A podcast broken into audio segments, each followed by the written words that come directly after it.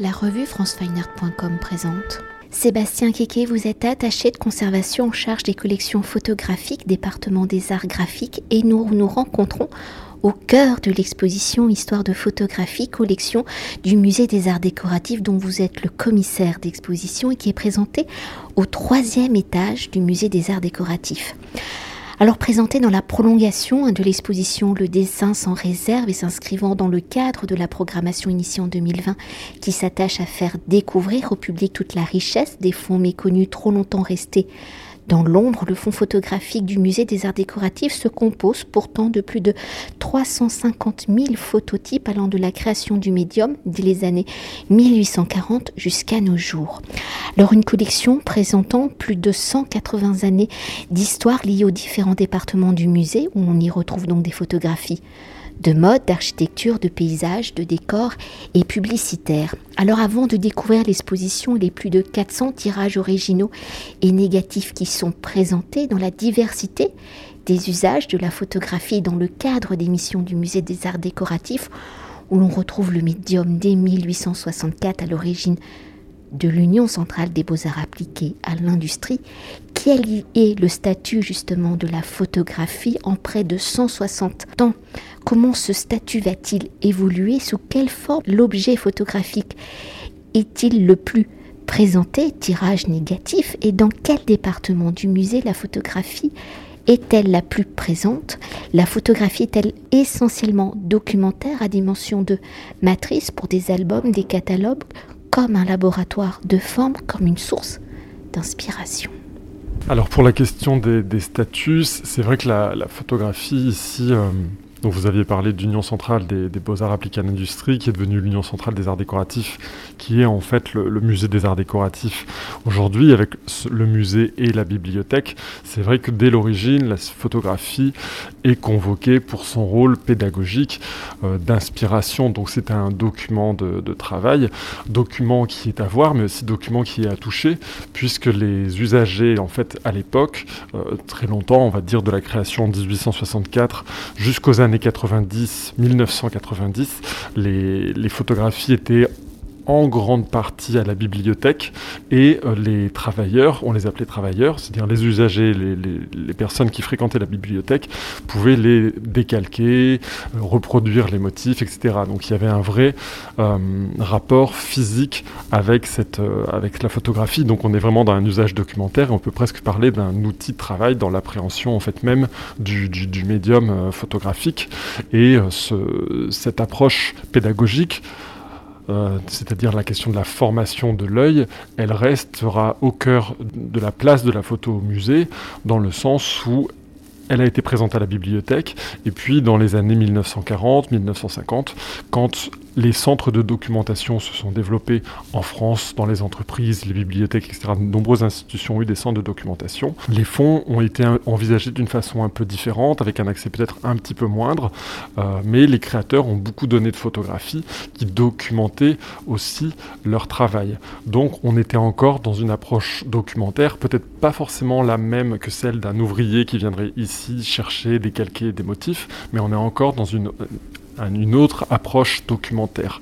Et c'est vrai que les fonds du, présentés dans l'exposition ont avant tout cette euh, dimension-là, même si on évoque dans l'exposition le rôle que le musée a pu jouer pour la reconnaissance de la photographie. Et donc là, on n'est plus dans une approche si documentaire, même si la photo peut être documentaire, documenter euh, bah, des photographes qui vont documenter la vie parisienne comme Douaneau, etc.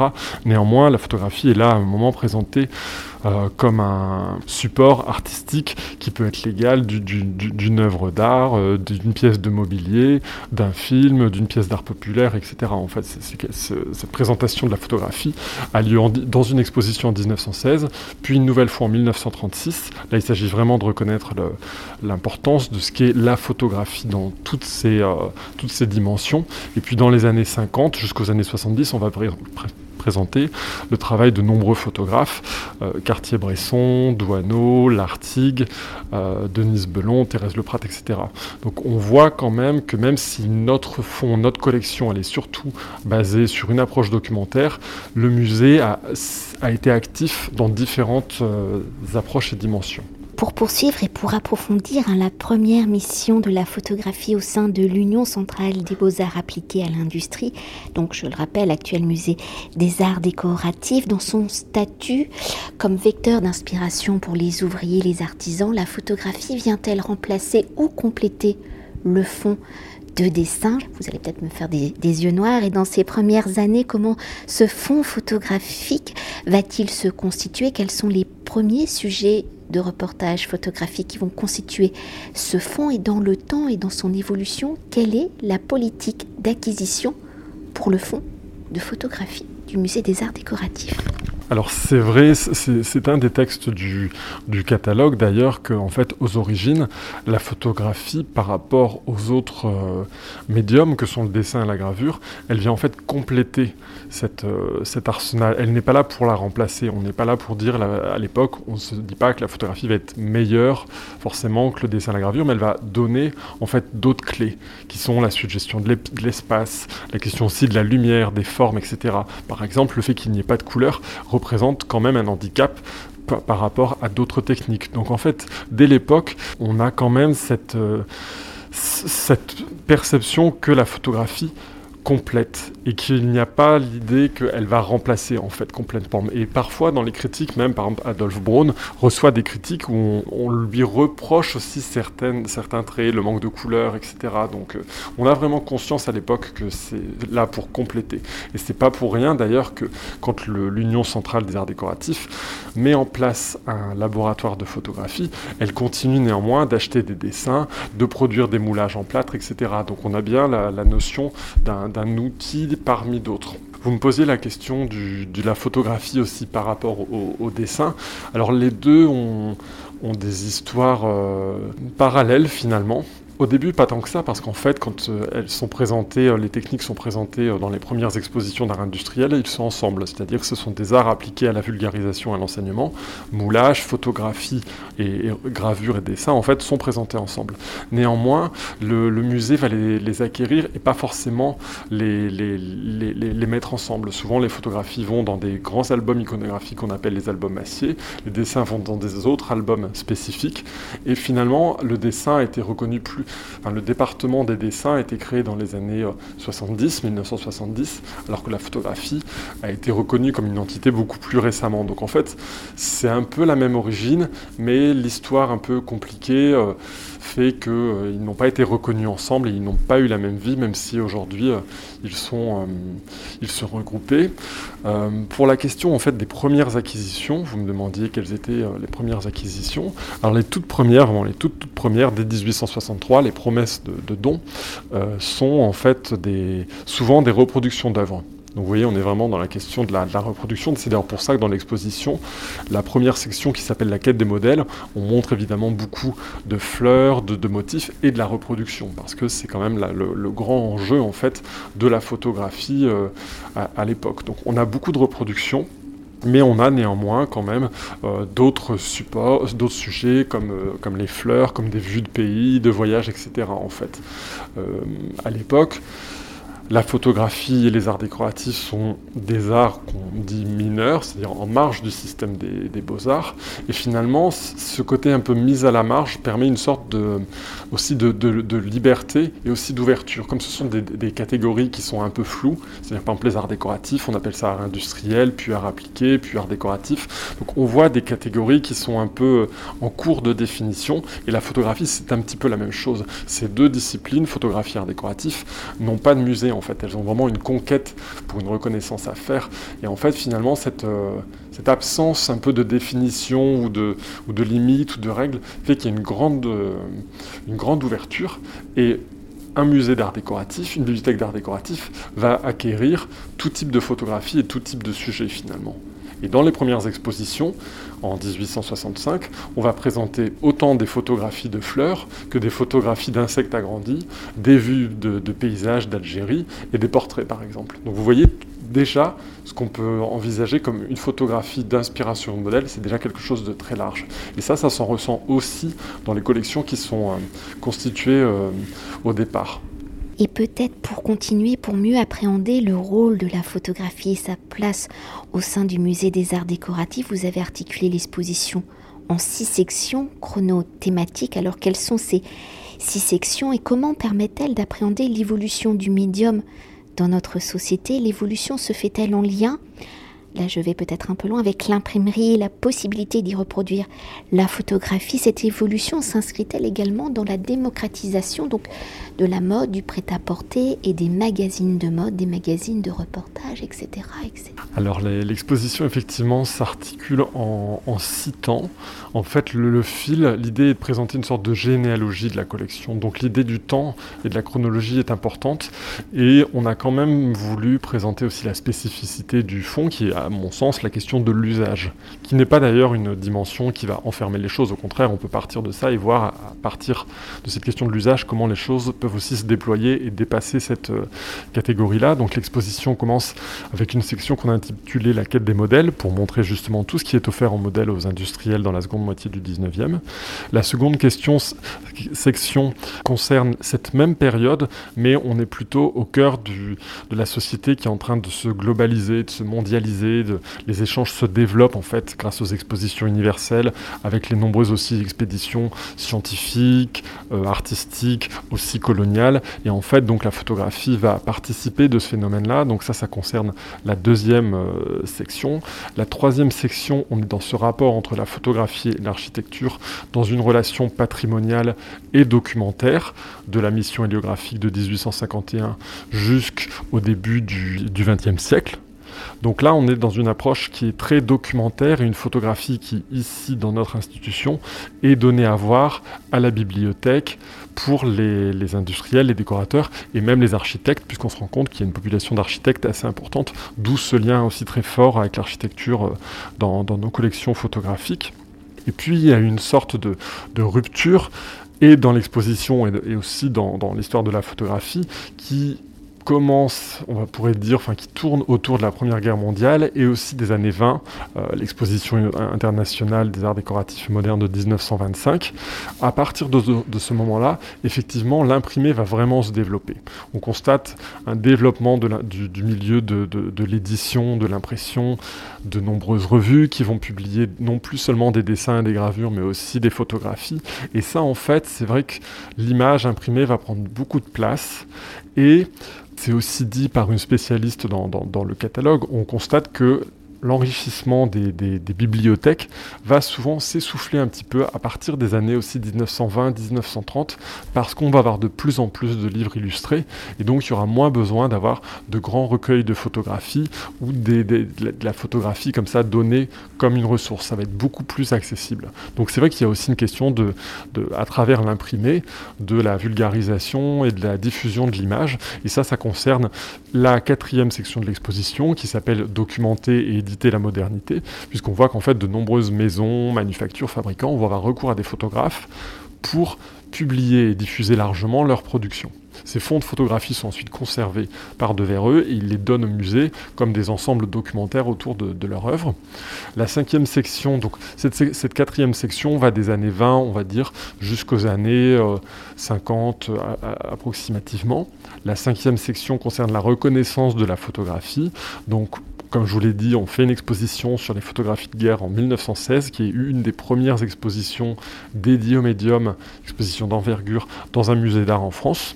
Puis ensuite, il y a une grande exposition qui s'appelle l'exposition interne de photographie en 1936, où là, on présente euh, autant de la photographie dite artistique que de la photographie publicitaire, de mode, documentaire, etc. C'est vraiment la présentation de ce qu'est la photographie, mais aussi de son, histoire. Et puis en fait, en 1955, on va présenter la première rétrospective en France de Henri Cartier-Bresson.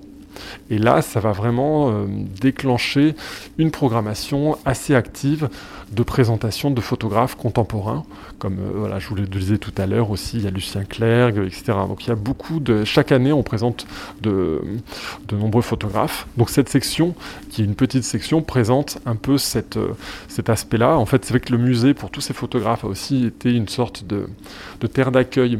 Et souvent, les photographes ont pris en charge, par exemple, les tirages, certains frais, etc.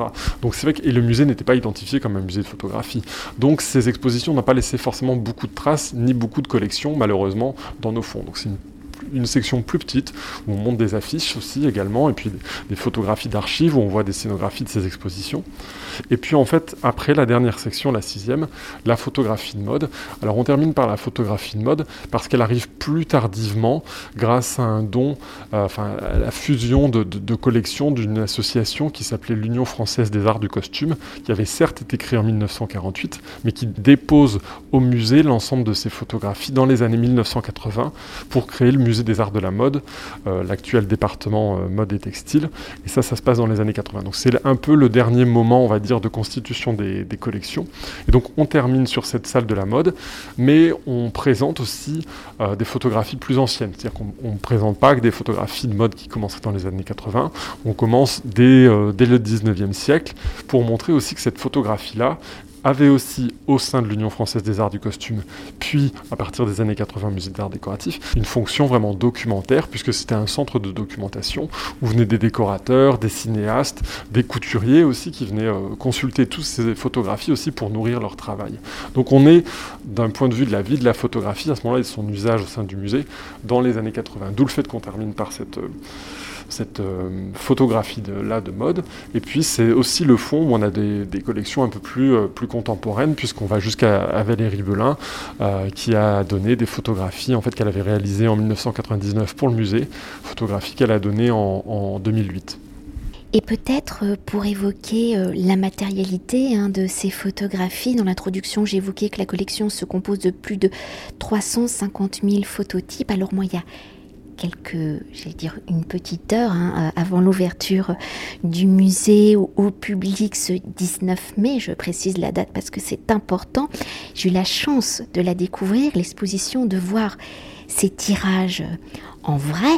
Et euh, j'étais, alors évidemment, hein, c'est qu'une sélection, je dis qu'une sélection de 400 tirages originaux, mais c'est de la qualité justement de, ces phototypes dans, dans, leur conservation déjà, dans la qualité du tirage. Enfin, ils sont absolument exceptionnels et des noms que je n'imaginais absolument pas présents et des albums d'une qualité. Enfin, bref, est-ce qu'on peut en dire quelques mots? Alors, c'est vrai que la, question de la, matière était importante pour, moi. Je trouve que dans beaucoup d'expositions aujourd'hui, on voit souvent des, tirages contemporains qui sont faits pour euh, telle exposition, etc. Et c'est vrai que cette question-là m'a tout de suite interrogé. J'ai eu envie. On est aussi dans un musée d'art décoratif, donc c'est que pour nous la matière, elle est importante. Enfin, quand on est dans un département de dessin ou autre, la question du support, c'est vraiment quelque chose qui, compte beaucoup. D'autant que concernant nos, fonds, comme je vous dis, il y a une histoire aussi. Cette question des usages, des traces que peuvent laisser les, les, ouvriers en 1865 sur une photographie, par exemple, c'est aussi un patrimoine qui se surajoute et qu'il est important de, montrer. Donc pour moi, la question de la matière, elle était euh, essentiel. Et il est vrai qu'on a voulu euh, montrer à chaque fois la, la, la matière euh, originale, en fait. Euh, même si le, le, papier pouvait être un petit peu abîmé, même s'il pouvait être un petit peu corné, on a aussi des fonds qui sont constitués uniquement de plaques de verre, donc on a montré que des plaques de verre.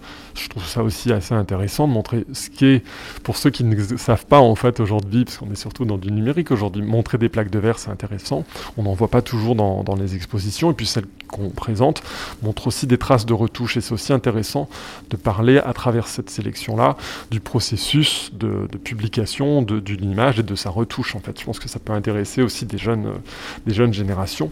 Et puis on a un, fond aussi de, de bobines de films support souple. Et là la question était de comment les présenter parce qu'en fait ce sont des toutes petites images donc on ne pouvait pas présenter la, la bobine donc on a fait des numérisations où on joue en fait avec des vues positives et euh, le négatif même de, de, de l'image qui est numérisé. Et en fait, on fait des, rencontres euh, entre ces deux, images euh, qui sont euh, inversées. Je trouve ça aussi assez intéressant. Donc la question de la matière, elle était vraiment importante pour ça. Et aussi, effectivement, de donner à voir ce qu'est ces différents papiers, les papiers salés, les papiers albuminés, etc. Je pense que c'est vraiment important que le public puisse apprécier ces qualités-là aussi. Et pour euh, reprendre le fil des questions et évoquer une des particularités du fonds de photographie, c'est le paysage, on en a déjà dit quelques mots, où dès la naissance du médium, les paysages capturés vont permettre de découvrir des ailleurs, mais aussi d'être la mémoire du patrimoine. Alors dans cette dimension documentaire où les photographies récoltées sont des sources d'inspiration, comment ces photographies de paysages vont-elles influencer les modes et les tendances comme l'art nouveau, les arts déco, etc. Et peut-on rapprocher ces influences à celles des cultures dites primitives, très populaires au début du XXe siècle, qui vont aussi nourrir les artistes des avant-gardes? Alors il est vrai que c'est toujours intéressant de, constater qu'un musée des arts décoratifs peut euh, conserver des vues euh, de pays du Moyen-Orient, du Japon, etc. Alors en fait c'est un phénomène assez commun, c'est-à-dire que tous les musées d'art décoratif qui vont émerger dans ces mêmes années, 1850, 1860, 70 en Europe, que ce soit en Angleterre, en Allemagne, en Autriche, vont tout avoir tout de suite un regard sur la photographie et aussi sur ces vues de, pays euh, extérieurs. Alors ce qui est intéressant de, noter, c'est que dès les années 1910, un, historien d'art explique, et qui est aussi conservateur de, de, la bibliothèque des arts décoratifs, va expliquer dans une revue très spécialisée que euh, un ouvrier qui va décorer un textile ne va pas regarder qu'une photographie de textile mais il va chercher aussi à regarder les céramiques, les tableaux des vues de pays, etc.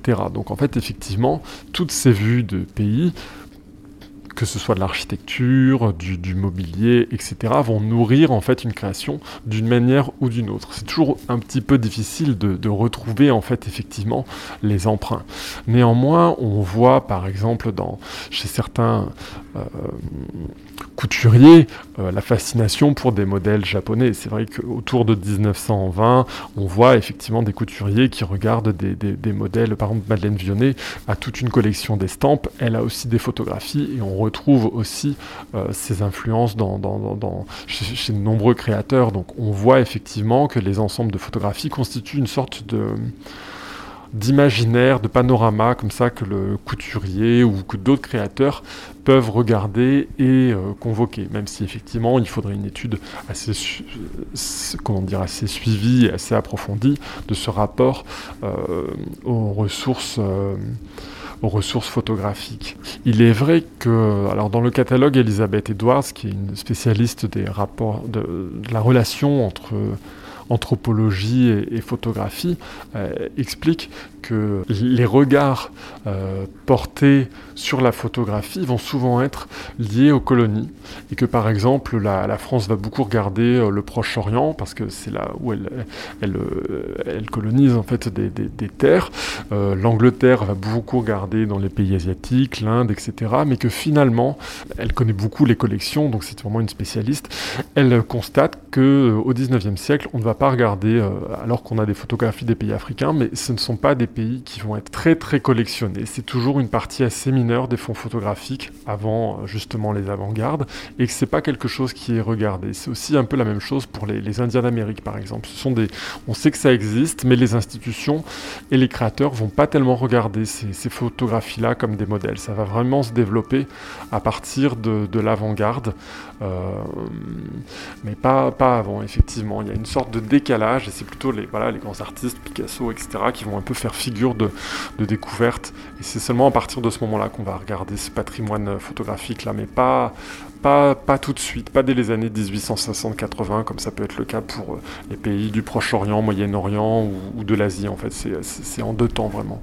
Et pour conclure notre entretien, peut-on s'attarder sur la dimension de la mode et de la publicité au des années 1920-1930 Un des photographes aujourd'hui reconnus comme des artistes vont s'y atteler. Alors quels sont ces photographes que l'on retrouve dans la collection du musée des arts décoratifs? Et si précédemment j'évoquais les avant-gardes, comment les artistes dada ou surréalistes vont-ils contribuer justement à une nouvelle vision de la mode et de la publicité. Alors c'est vrai qu'effectivement la photographie publicitaire et la photographie de, mode vont être des, terrains en fait d'expérimentation assez tôt dans les années dès les années 20 parce qu'en fait de, nombreux photographes euh, vont s'intéresser à ces supports-là. Et par exemple on, connaît le rôle de, Man Ray par exemple euh, avec Bérénice Abbott pour la redécouverte de Jeanne Adger, mais aussi son implication, Man dans ces champs-là, même s'il l'a parfois pas toujours reconnu. Donc nous, dans l'exposition, on a un dépôt de modèles qui est signé, signé Alors effectivement, celui-ci est assez peu, c'est un dépôt de modèles assez classique. Mais effectivement, on voit chez certains autres photographes, comme René Zuber par exemple, qui est un photographe avec une activité très variée, qui a fait de la photographie de mode, de la photographie publicitaire et aussi de la photographie plus, plus artistique, on, pourrait Lui va beaucoup s'intéresser à, travers euh, la, revue euh, Parade au support euh, décoratif et notamment dire que par exemple les photogrammes peuvent être des sujets pour des motifs textiles, des motifs de papier peint. Donc en fait on voit que les photographes vont s'insérer aussi dans les arts décoratifs. C'est aussi le cas de Laura Albin Guyot. Il y a eu cette exposition au jeu de pommes qui elle va aussi beaucoup s'intéresser à ces photographies-là. Elle a fait de la photographie de mode.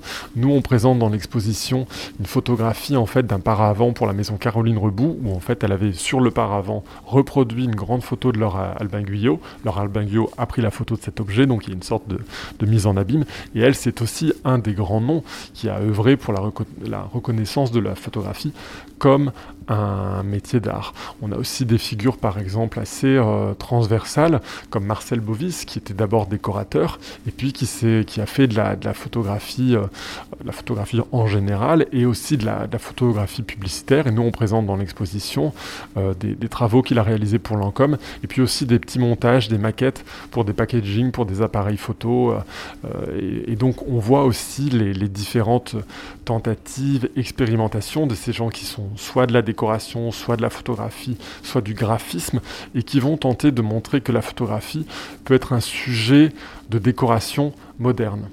Par exemple, Le Corbusier a pu faire appel à la photographe Thérèse Bonnet pour euh, certains, certaines de ses réalisations, et ça on le voit aussi dans un autre fond. La photographie devient en fait un, exemple, enfin comment dire, un motif décoratif, et c'est ça aussi qui va faire participer, qui va participer à sa, reconnaissance, je crois. Donc on a voilà des noms comme ça, René Zuber, Marcel Bovis, on a aussi Dora Calmus, Thérèse Bonnet, où on voit effectivement que ce sont des gens qui s'insèrent dans la photographie appliquée, mais qui vont aussi lui apporter une dimension où ne ne pas se contenter en fait d'un travail de, de, commande. De, voilà, on voit qu'il y a des expérimentations qui, qui, se font. René Herbst, par exemple, le décorateur, va aussi faire des montages euh, photographiques qui sont, euh, qui, qui, qui, sont ensuite euh, effectivement appliqués pour ces travaux. Donc on a un texte dans, dans le catalogue, d'ailleurs je parle beaucoup du catalogue, pardon, mais qui, traite, de, qui traite de, de ces questions en fait. Voilà. Merci beaucoup. Merci à vous. Cet entretien a été réalisé par franceweiner.com.